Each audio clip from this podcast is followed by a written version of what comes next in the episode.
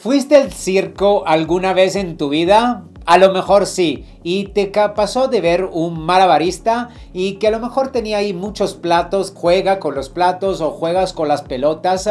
Y aquí quiero que entiendas el concepto. Tú eres un malabarista. ¿Por qué? Porque cada día estás manejando cosas diferentes. O sea, a lo mejor estás manejando dos o tres proyectos en el trabajo, estás manejando tu vida privada con tu pareja, estás manejando, no sé, tu salud, todo lo que tienes que hacer.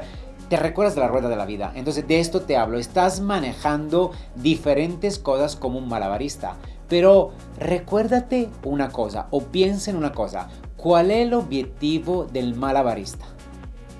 El objetivo del malabarista es que no se caiga ninguna pieza, que no se caiga ninguna pelota, que no se caiga ningún plato. Y esto es lo que tienes que hacer tú. Entonces, eh, no puedes eh, de repente olvidarte de tu pareja porque estás enfocado en el negocio. No puedes tener tres proyectos de negocio y te enfocas en dos, en uno no. Entonces, el malabarista siempre va a darle inercia a todas las cosas que está manejando. Alguna más inercia y algunos menos inercia. Imagínate de las pelotas. Algunas pelotas se van hasta arriba y algunas pasan aquí cerquita. Entonces, algunas tendrán una inercia y la otra tendrán otra inercia Algunas tendrán una fuerza y la otra no otra fuerza.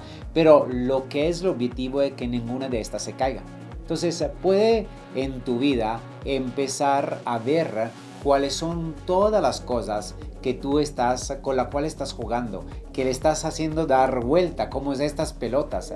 Pero tienes que recordarte que no todas necesitan la misma inercia pero sí todas necesitan atención. Entonces el ejercicio que tienes que hacer el día de hoy es hacerte una lista de todas las cosas que estás manejando en tu vida, de cuál necesitan más inercia, de cuál necesitan menos inercia y de cuál se están cayendo y no tienes que hacerla caer y te aseguro que te se va a abrir un panorama, una big picture, una gran visión de cómo puedes desde el día de hoy manejar todo lo que estás ah, manejando, pero en modo eficaz, sin que ninguno se caiga y para que todos sigan ahí con esta inercia.